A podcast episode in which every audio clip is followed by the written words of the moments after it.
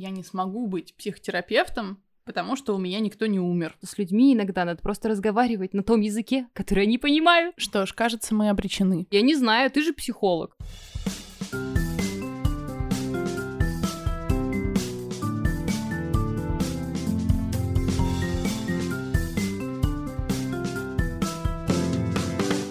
Всем привет! С вами подкаст «Мне бы мои проблемы». Меня зовут Маша. А тебя как зовут? Ладно, ее тоже зовут Маша. И это четвертый выпуск нашего подкаста, и меня тоже зовут Маша, как ни парадоксально. И сегодня мы хотим обсудить э, идеально стерильные образы психологов, которые создались в сознании людей благодаря интернету и книгам, и которые мы, кажется, поломали. Окей, что же ты понимаешь под идеальным стерильным образом психолога? Слушай, ну, если ты вобьешь в Google картинки запрос «психолог», ты увидишь людей, достигших просветления, с внимательными и серьезными лицами, и с таким, в таких позах, знаешь, палец такой у, у лица и такой Хм, я внимательно тебя слушаю. Но... Бери, пожалуйста, слово порно из запроса и получишь другие картинки. Кстати, на эту тему я видела прекрасный мемасик. Там, значит, скриншот с порнхаба, и там э, пара людей сидит на рельсах, и у него какие-то миллионы просмотров, и написано, что двое людей имеют deep emotional communication. И никакого секса, они просто сидят и как бы смотрят друг на друга и разговаривают. Mm, это трогательно. Да. И никто из них не психолог, подозреваю. Нет.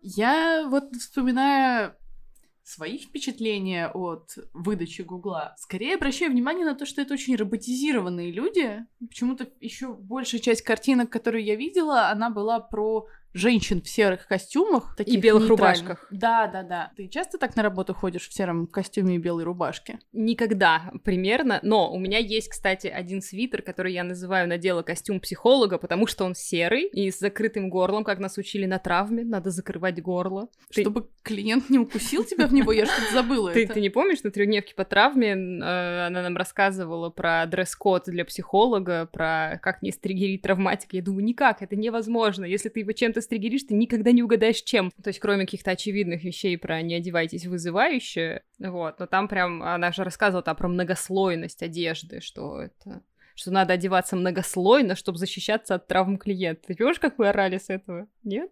Блин, мне кажется, я вытеснила. Ладно, я оттуда тоже много с этой трехдневки вытеснила. Ну, то есть у меня серых костюмов, вот у меня есть серый свитер, костюм психолога, и это все. А так, э, прости, мои странные футболки, цветные волосы, они такие, что? Серый костюм, белая рубашка? Не. Ну, кстати, у меня есть серый пиджак и серые штаны, и в Питере я прикупила себе белую рубашку. Надевала что... ли ты их все вместе одновременно, когда идешь к клиентам работать? Этот серый пиджак и эту рубашку невозможно надеть вместе, потому что там воротники друг другу не подойдут. Но в целом, да, иногда я хожу к клиентам в рубашке и в таких... Ну, блин, я не назвала бы их деловыми, но формальных достаточно штанах.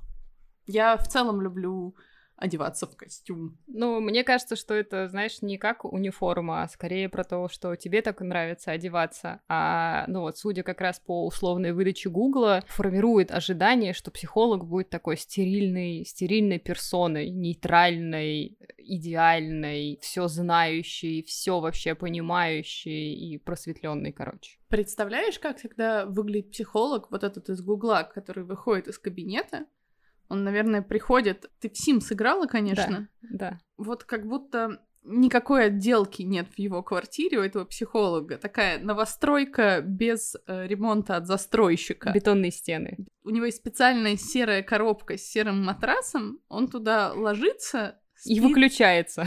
Да, и, и лежит там ровно 8 часов. А потом встает в 6 утра и идет на пробежку прямо в костюме. Возможно. Но я скорее, знаешь, ты сейчас спросила, что он делает через 8 часов. Мне сразу представилась картинка, как этот идеальный психолог идет и там, не знаю, кого-нибудь режет, убивает. Ну, в смысле, как-то отреагирует все то, что на самом деле происходило у него внутри. То есть мне кажется, что там какая-то жизнь внутри происходит. Просто она под таким толстым-толстым-толстым слоем штукатурки штуки, вот этой внешней фасадной, парад проекций.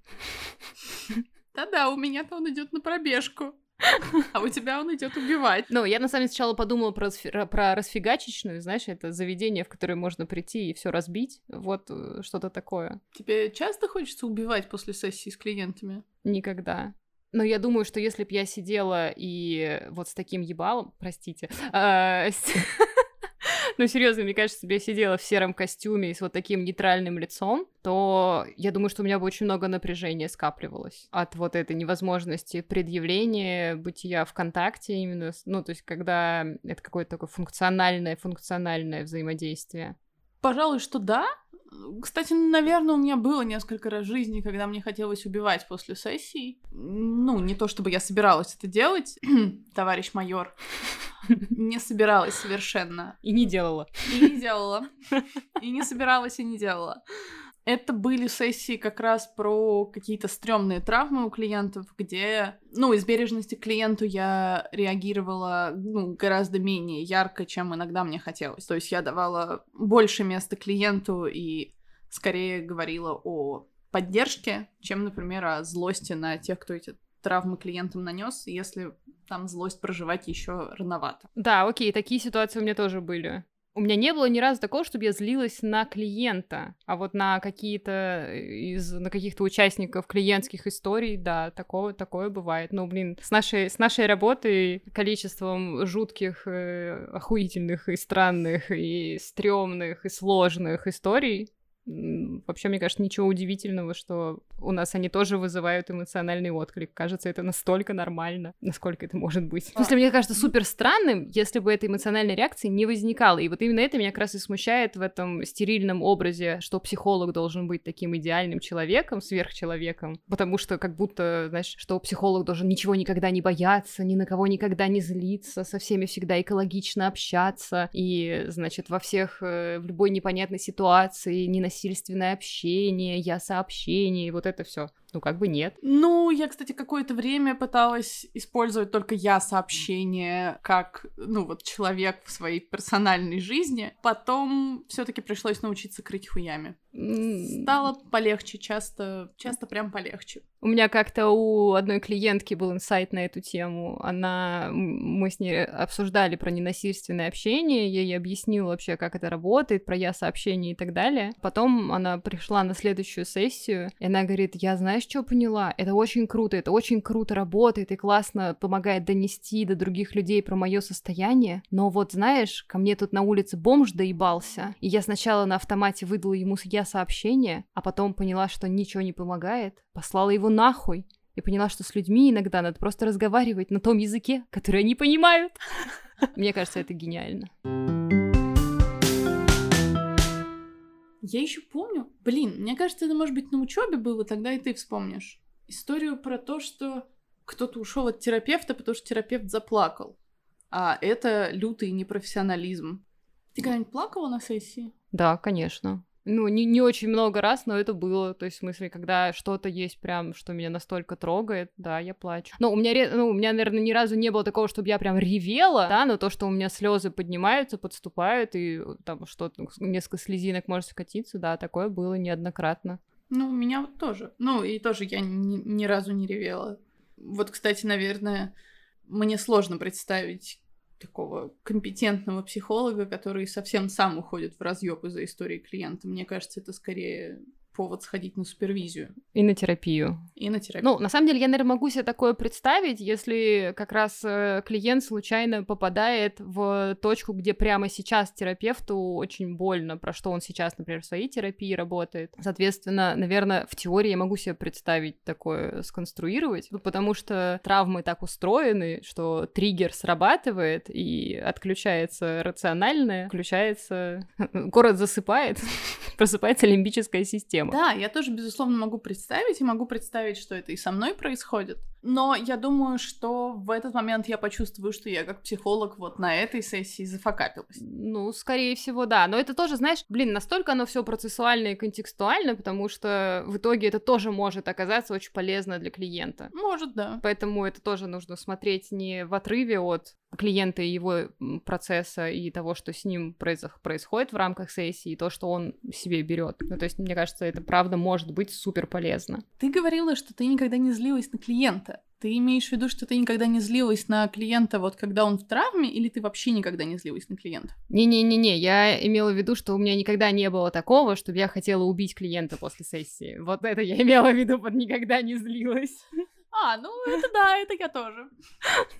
А так, ну, конечно, бывает, что какое-то раздражение возникает, и это всегда предмет для внимательного изучения. В смысле, а что такое, что происходит, это про меня и про мой процесс, или это про клиента и про какие-нибудь его неотреагированные штуки. Ну, можешь вспомнить какую-нибудь историю, когда ты раздражалась на клиента? Да, могу. Совершенно прекрасная была у меня история. Это на самом деле крайне, э, крайне яркий такой был эпизод. Ко мне пришел клиент, и он хотел, чтобы я с ним что-нибудь сделала. Ну, в смысле, он приходит и говорит, ну ты же психолог, давай сделай, чтобы, значит, я перестал бояться. Я говорю, хорошо, как вы себе это представляете, что, что я что-то сделаю, что вы перестанете бояться? такой, я не знаю, ты же психолог, ты же профессионал, и в смысле все мои, все мои попытки вернуть ему за его чувство какую-то ответственность, они ударялись об стену и были отбиты, знаешь, такой теннисной ракеткой, типа теннисной ракеткой ты ж психолог. Это я к тебе пришел, и ты должна со мной что-то сделать. И там у меня как раз вот э, по, по мере сессии прям нарастало и нарастало раздражение нарушение. Ну, потому что, наверное, во-первых, это какое-то нарушение моих видимо, границ было мною воспринято. Во-вторых, наверное, у меня есть какой-то пунктик про ответственность, потому что так или иначе, все равно мы в терапии потихоньку возвращаем клиенту ответственность за его жизнь, учим его брать ее на себя самостоятельно. Понятно, что это была первая сессия, но первая и единственная, на которую этот клиент пришел, видимо, с таким уровнем попытки переложить на меня э, свои сложности эмоциональные я встретила впервые. Блин, я на самом деле понимаю, то есть у меня тоже были клиенты, которые действовали по принципу «сделайте со мной что-нибудь». В моем случае это не загон про передачу ответственности, это скорее история про профессионализм, про то, что я очень остро реагировала на клиентов, которые говорили «сделай со мной что-нибудь». Я с ними не делала того, что они хотели, и они наезжали на меня в формате «ну, значит, ты не настоящий психолог». Особенно в начале моей практики меня от этого выносило, хотя я отлично знала, что я не могу ничего с ними сделать. Потребовалось много времени, чтобы я признала, во-первых, что некоторым клиентам я правда не подхожу, Кому-то вообще бывает нужен психолог, который скажет, что сейчас я с тобой что-нибудь сделаю. А я не очень хочу быть этим человеком, потому что, ну, будем честны, клиент эксперт собственной жизни, как бы не заезженно звучала эта фраза, я не могу за него разобраться. Ну и также, да, потребовалось, опять же, много времени, чтобы я научилась работать с такими клиентами и возвращать им постепенно ответственность и выдерживать их наезды на то, что я, видите ли, не настоящий психолог. Ну, мне кажется, это тоже вот все растет из той же Э, леди в сером костюме. Вот она-то настоящий психолог. К ней придешь, и она точно с тобой что-нибудь сделает. Возможно, возможно, тебе не понравится, что она сделает, но она же настоящий психолог. Кстати, еще вот в эту же тему про идеальность, неидеальность, такой же стереотип есть из разряда, что значит, с семейными проблемами нужно идти только к психологу, у которого идеальная семья. Знаешь, вот эта инстаграмная картинка, где там у нее 8 детей, значит, э, любимый любящий муж, который носит ее на руках, дарит ей ведра цветов, вот это все, ведра карасей.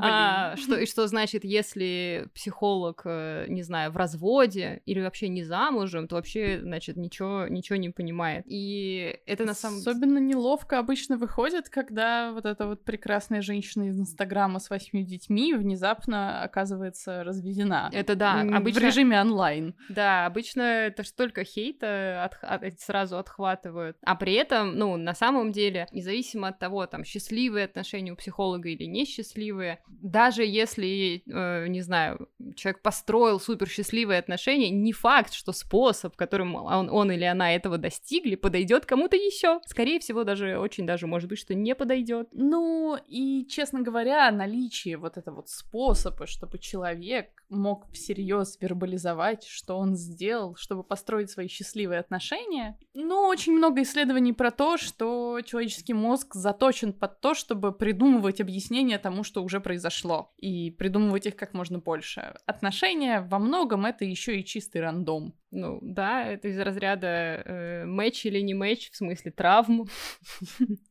Окей, ладно, в смысле ценностей тоже. Но, по сути, если посмотреть на любые отношения хорошие, которые, ну, какие-то приносят, хорошие, в смысле, приносят удовлетворение обоим партнерам, и оба партнера считают, что мы находимся в хороших отношениях. Они все построены на одних и тех же принципах, в смысле, там, словами через рот, коммуникация, договариваться, принимать совместные решения, говорить, если что-то не нравится, плюс-минус. Ты знаешь, я вот не уверена, что при этом эти принципы переносятся на любые отношения, которые, ну, на данный момент работают как-то иначе. Исследования о том, какие принципы важны для успешного построения отношений, уже проведены, и эти списки составлены, но мне часто кажется, что невозможно просто переложить их на несчастливые отношения в надежде, что теперь это заработает. Зачастую, ну, то, что происходит в терапии, это расставание, и признание того, что отношения просто не могут работать. Ну, я в этом месте с тобой полностью согласна. Я вот сколько раз работала именно в семейном формате, то есть работала с парами, я прям фрустрировалась об том, что я понимаю, что в целом один партнер уже решил, что отношения закончились, а второй его притащил на терапию, и они вроде пытаются что-то наладить, но в целом это такой процесс довольно сложный и тяжелый. Я, кстати, знаешь, что читала по поводу исследований, что вообще результативность именно у семейной терапии, когда пара после там длительного времени вместе, когда они приходят к терапевту, ну, она такая не самая высокая в смысле того, в смысле именно сохранения отношений и их улучшения. Понятно, что если пара приходит просто с каким-то небольшим запросом, то это легко фиксится, но если они там на грани развода, то вероятность, что они именно разведутся, она супер высока. И, собственно, если раньше был формат только семейного консультирования, то сейчас появился формат добрачного консультирования. Это когда пара которые вот они только начали встречаться, они приходят на семейную терапию, чтобы, значит, сразу тут проговорить, расставить рамочки, границы, кому что важно, кому что не важно. И вроде тут должна быть эффективность повыше, и она правда повыше. И правда многие расстаются до того, как жениться, потому что понимают, что это тупит. Но это что же для терапевта фрустрирующая штука, потому что, значит, работаем с тем, что есть, тем, что, например, пришли партнеры, и уже очевидно, что они друг друга выбрали, и ничем хорошим это не закончится. И поэтому появился следующий виток. Это э, не то, что добрачное консультирование, это в целом так называемое развитие романтической компетенции. Это девочкам-подросткам и мальчикам-подросткам рассказывают про эмоции, про потребности, учат их различать,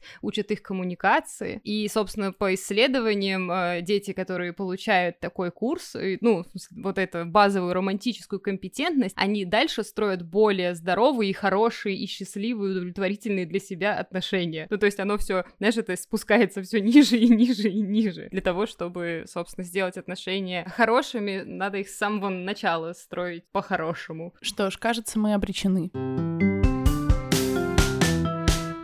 Возвращаясь к теме идеального и неидеального терапевта, я помню, ну вот по поводу семейного консультирования, что я словила какое-то количество хейта, когда от меня ушел муж, потому что я написала об этом в блоге, После этого, кстати, выпустила клевый гайд по расставанию. Его, я сейчас его перевыложила в Инстаграм, и он всегда очень всем нравится. Но вот он был написан, когда я две недели рыдала. Ну, то есть я две недели прорыдала, а потом проанализировала, как я рыдала, и подумала, отличный будет гайд. И правда хорошо вышло. Но была идея, да, о том, что если от меня ушел муж, то какой же я психолог-то? Это ж я должна была его охмурить, очаровать и выстроить с ним такую коммуникацию. Одно... В одностороннем порядке-то, конечно. Именно так строится коммуникация в одностороннем порядке. Ты ж психолог, ты должна была с ним что-то сделать. Или я должна была изначально видеть его насквозь. А, это да, еще одна. Еще один прекрасный миф про психологов. Я несколько раз с этим сталкивалась, что я знакомлюсь с человеком, я его вижу условно первый раз в жизни. Типа, а чем ты занимаешься? Я психолог. Такой, а что ты видишь по мне? Расскажи мне про меня. Я такая, что? Телепаты в отпуске. И я, кстати, тоже.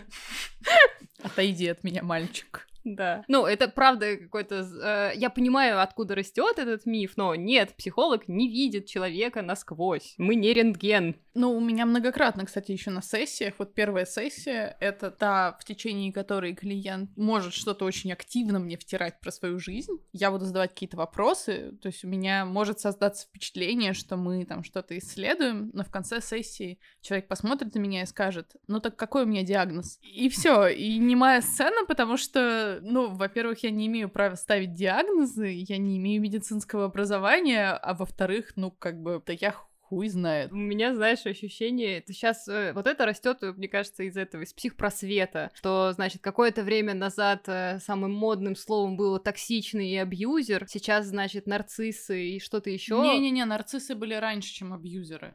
Абьюзеры. Абьюзеры. А, а что, что, что сейчас в тренде? Границы, но уже немножко отошла мода. Точно, сейчас же эпоха синдрома самозванца, и вот последнее время прям стало популярно слово выгорание. Да. Я не помню, какой журнал выбирает слово года. Вот мне кажется, в психсообществе тоже можно выбирать слово года, и очень логично, что слово этого года выгорание, потому что пандемии примерно год, но уже полтора, да. Мне кажется, словом года должно быть тревожное расстройство качества.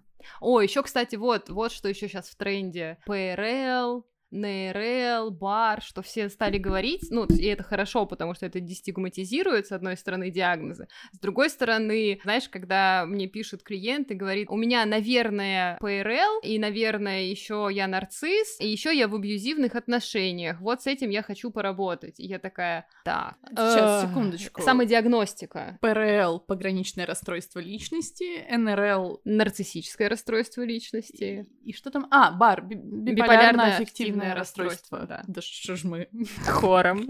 Ну, я много сталкиваюсь с самодиагностикой, да, тоже, но на самом деле здесь есть еще некоторые вопросы и к психиатрам. То есть удивительным образом волна ПРЛьщиков, она как-то вот очень внезапно произошла в моей практике, и у меня есть ощущение, что то ли в России перевели какой-то клевый гайд, все психиатры его почитали и такие, хо-хо, теперь мы видим ПРЛ. Э, может быть, что-то еще произошло, э, может быть, люди стали ходить к нормальным психиатрам, хотя что-то по отзывам это все еще редкий зверь. Но да, количество ПРЛьщиков в моей практике скакнуло драматически. В смысле, людей, которые приходят с диагнозом и даже с подтвержденным психиатром диагнозом. Да, но возвращаясь к этой теме диагностики и к тому, что психолог видит насквозь, мне зачастую, даже если у меня есть какая-то фантазия или гипотеза относительно структуры личности клиента, я вообще не вижу никакой пользы в том, чтобы ему об этом сообщать. Ну, потому что я понимаю, что гипотеза — это гипотеза, а человек пойдет погуглит, прилепит еще к себе этот ярлык, потому что он же услышал это от психолога, а так или иначе, ну, психолог является в какой-то степени авторитетной фигурой для клиента. И, не знаю, для меня вреда от этого вот так в моем терапевтическом мозгу намного больше, чем какой-то теоретической пользы. Какая может быть теоретическая польза, если я скажу клиенту, что он нарцисс? Или там, что она, не знаю, истероид? Зачем это? Что это? Это как сказать человеку, ты скорпион по знаку зодиака. Ну, в смысле, человек пр- прочитает, найдет по... Мы же все знаем про эффект Бардума Форера. Мы с тобой, Маша, знаем, мало кто остальные знают.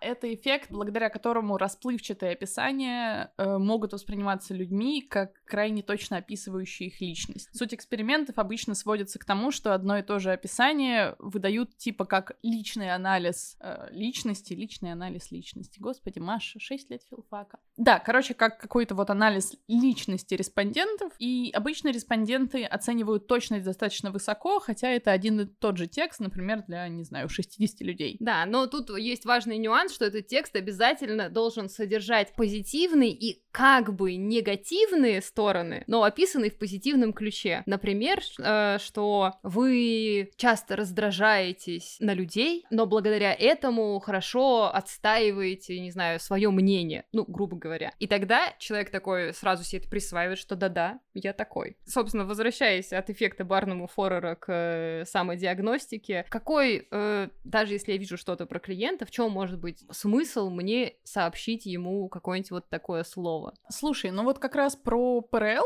я все еще не ставлю никому диагнозы, но иногда мне любопытно, что получают клиенты, когда психиатр ставит им этот диагноз, потому что, как мы знаем, а может быть не знаем, но ПРЛ не обязательно предполагает медикаментозное лечение, оно симптоматическое, то есть там коморбидная, привязавшаяся к ПРЛ депрессия, ну или что-то еще, это понятно, лечится по плану, но в принципе ПРЛ это история про психотерапию. И она еще такая потрясающая, потому что ПРЛ полностью скомпенсирован быть не может. И вот я пытаюсь понять, что получают клиенты, когда добрый дядя-психиатр говорит им, смотри, это херня, и она будет с тобой до конца твоих дней, а еще ее лечат психотерапией, ты, скорее всего, еще ни хера не понимаешь, что это, и помогает психотерапии не всем, и таблеточек от этого нет. А вот я думаю, что, в чем счастье в этот момент клиента, и как ни странно, оно есть, многие из них отзываются о том, что в этот момент становится понятно, что с ними все в порядке, просто вот в рамках вот этой вот вариативной нормы, что есть другие люди, которые чувствуют себя похоже, и,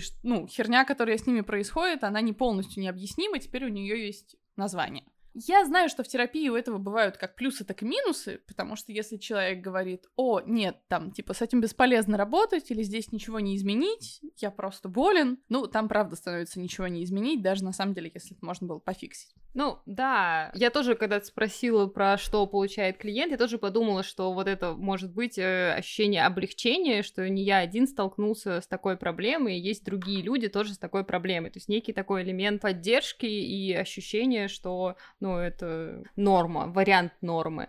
Но, возвращаясь к тому, что мы с тобой все же как психологи работаем, а, а не психиатры, и не ставим как раз диагнозы, поскольку, да, наш психпросвет развился не так далеко, чтобы у людей уложилась в голове разница между психологом, психотерапевтом и психиатром. Но, как мы знаем, у каждого психолога в бложике обязательно должна быть статья об этом развлечении. Первые да. полгода своего бложика я тоже ее написала. Да. А у тебя была такая? Я не помню. Мне кажется, мне кажется, была. Но я не уверена. Слишком, слишком сложно. По поводу видеть насквозь. Я сейчас осознала, что в целом моя первая самая большая проблема, с которой я оказалась в психотерапии, это то, что я была очень склонна к проекции. Кстати, это слово входит в тренд. А, но тогда оно еще не было мейнстримом, я уже была к ним склонна. Для меня была характерна такая штука. Я думала, что я лучше знаю, что думают другие люди, чем они сами. Неплохо. Заявочка. Э, ну нет, я не была безумна, и что самое стрёмное, я, естественно, периодически угадывала. И это подтверждало твой...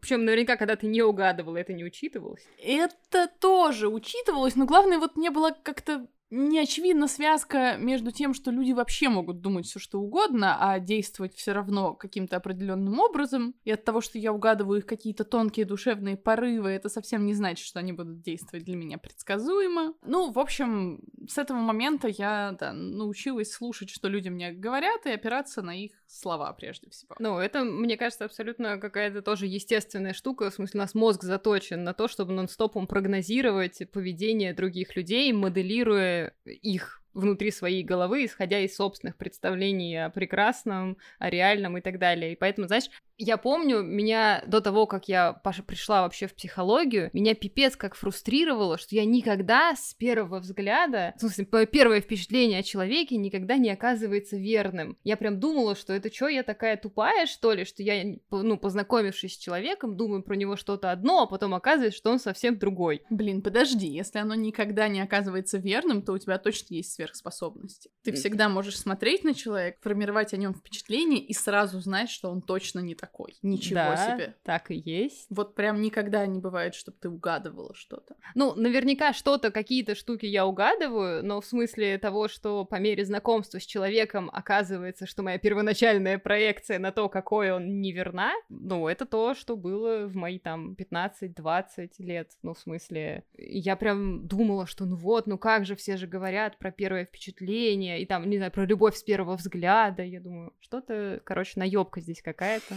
Потом узнала, какая. В общем, я как психолог специально фильтрую вот эту вот мою предустановку периодически пытаться придумать за людей, что они думают. И в этом плане на предложение посмотреть как бы человека насквозь реагирую прям таки нервно, потому что, знаете как, бывших наркоманов не бывает, вот не бывает бывших любителей проекций. Иногда мне прям так хочется поиграть в сверхчеловека, и типа, что я вижу вас насквозь. Но нет, ни хера, я знаю, что не вижу. Ну, это тоже, мне кажется, важное, важное знание. Вот. А возвращаясь к теме, что психолог должен иметь идеальную семью, чтобы работать с темой отношений, или что психолог должен пережить насилие, чтобы работать с жертвами насилия. О, я рыдала на первой ступени обучения гештальту, потому что кто-то из участников вынес круг, ну, в смысле, поделился темой смерти, это, ну, не то, что кто-то вот сейчас умер. Кто-то расстроился, я не помню про кого-то из умерших какое-то время назад родителей. И я рыдала про то, что я не смогу быть психотерапевтом, потому что у меня никто не умер. Никогда не сталкивалась со смертью. По очень странной, циничной, абсурдной, комичной логике спустя месяц умер мой бывший молодой человек. Про это я все-таки смогла пошутить, хотя было очень грустно. Ну, это правда грустно. Ну, то есть, видишь, даже, даже у тебя был этот э, стереотип. Это знаешь, как э, я... Помнишь, я тебе жаловалась, что я не, не понимаю людей, которые очень много тревожатся. Это же тоже на эту же тему, поскольку я сама по себе очень редко тревожусь. Ну вот я как-то так устроена, мне повезло. Я, выбрала, я выиграла в генетическую лотерею не тревожит, а в другую потом еще социальную лотерею я выиграла родителей, которые, видимо, не, не, не натревожили меня, не демонстрировали мне сильно тревожного поведения. Поэтому, когда ко мне стали приходить клиенты и много-много мне рассказывать про тревогу, я так загонялась по поводу того, что я не могу разделить это переживание, потому что что, ну, типа, я же не тревожусь. Но, да, мне, я работала с этим и на супервизии, и на своей терапии. Я помню, как я у терапевта своего спрашивала, что, слушай, а я не тревожусь, это со мной что-то не так, что я не тревожусь? Я тревожусь, что я не тревожусь. Но, собственно, она мне так и сказала, а вот ты с каким чувством это говоришь? Я такая, с тревогой. Она такая, похоже, ты тревожишься. Я такая, так вот оно что! Инсайт за 300. Нет, мне кажется, твой психотерапевт стоит дороже. Да. Прям подозреваю. А, ну, у меня был обратный загон. Когда у меня манифестировало тревожно-депрессивное, я была абсолютно уверена, что, ну, как бы все. У меня причем как раз учеба, получается, гештальтистская подходила к концу. Практика уже какая-никакая была вот частная. И все, тут я поняла, что меня переупороло, пришлось начать пить таблеточки, там, я тогда поменяла психотерапевта, потому что а, ну потому что предыдущая терапевтка предложила мне колбасу. Была такая история в другом подкасте, да, в смысле в другой серии рассказанная. Вот, и все подумала, ну как бы, ну зря профессию меняла. Все, не срослось. Ну, не могу же я в самом деле вести практику, если у меня тревожно-депрессивная. Это значит, что я со своей жизнью все не справилась. Как же так? Не можешь снова быть бабой в сером костюме. Да, ну как бы лежу в своей коробке по ночам с серым матрасом. И что-то как-то не очень мне хорошо. Но потом прошло. А как прошло? Я поняла, что вообще-то из этого можно сделать мою фишечку. В том плане, что да, я достаточно хорошо понимаю тревожных клиентов, и тревога крайне практически изученный мной вопрос. Я очень хорошо понимаю, что, ну, иногда ответ клиента на вопрос, что тебя тревожит, не знаю, абсолютно искренний. И очень точный. И очень-очень точный. Много фишечек всяких знаю и методик, которые изначально искала скорее под себя. Слушай, ну мне это кажется, на самом деле, правда, супер адекватной штукой по одной простой причине. Возвращаясь к тому, что психолог тоже живой человек, и очень важно, э, мне кажется, для любого психолога, вот это то, что ты называешь фишечкой, да, поскольку ты сама, тебе самой важна эта тема, и она тебе интересна, она для тебя, ну, почему-то ты хочешь э, с этим работать. Оно может расти из разных сторон, ну, и из каких-то разных зернышек вырастать. То есть в твоем случае с тревожностью это выросло из того, что у тебя была личная заинтересованность в том, чтобы улучшить свое состояние, поэтому ты так дофига про это знаешь, да? Я, например, со своей психо психосоматикой и любовью к этой теме сама крайне редко страдаю чем-нибудь психосоматичным, хотя иногда бывает что-нибудь странное. Но у меня здесь просто тоже другой свой интерес, и я понимаю, что меня эта тема супер зажигает, и поэтому мне интересно с этим работать работать. Ну, то есть у меня есть в эту сторону энтузиазм, энергия этим заниматься. Про идеальность, кстати, в целом подумала о том, ну, не сейчас подумала, на самом деле давно подумала, а скажу сейчас. о том, как часто бывает терапевтично показать клиенту, что можно быть не идеальным. Я часто замечаю, что так это настороженнее или даже агрессивнее всего на мою неидеальность реагируют клиенты, которые совсем не позволяют ее себе. Мне супер откликается эта мысль, потому что я какое-то время назад, мне кажется, пару лет назад словила инсайт. Я задумывалась над тем, что делает меня эффективным терапевтом, ну, в смысле, что у моих клиентов происходят те изменения, в основном, которым они, за которыми они приходят. И я подумала, что это большая как раз часть этого, то, что я клиентам транслирую вербально, невербально и так далее, вот это вот можно, все те можно, которые они не получили учили в детстве. Ну что, можно быть там громким, например, или что можно быть ярким, что можно проявляться по-разному, что и так можно, и иначе можно, и вот так бывает, и по-другому бывает, и это все можно. Ну, мне кажется, это как раз тоже вот про, про это, про размягчение всех тех запретов, и которые железно были в голове у клиента, а тут он сталкивается с кем-то, кто, ну, вот по-другому тоже ок. Слушай, мне кажется, это настолько прекрасная мысль, которую стоит как-то особенно отметить, чтобы она вот запала в сердца людей. Например, закончить на этом моменте подкаст. Клево, что это время вы были с нами. Чтобы быть с нами еще больше, можно найти нас в Инстаграме. Я там Маша Чумаченко. Меня можно найти как Маша Казачкова. И не только можно, но и нужно. В целом, мы что-то, кажется, действительно устали. Я знаешь, про что подумала? Что твой инстаграм называется «Маши можно». Да, как ты могла вообще об этом забыть? Я забыла, но сейчас вспомнила в контексте. Ладно, пойдем мы, наверное, пить чай. Всем вам хорошего времяпрепровождения. Вот это сейчас был канцеляризм. Я просто подумала, что непонятно сказать хорошего дня, хорошей ночи. Хуй знает, во сколько человек нас слушает. Всего хорошего.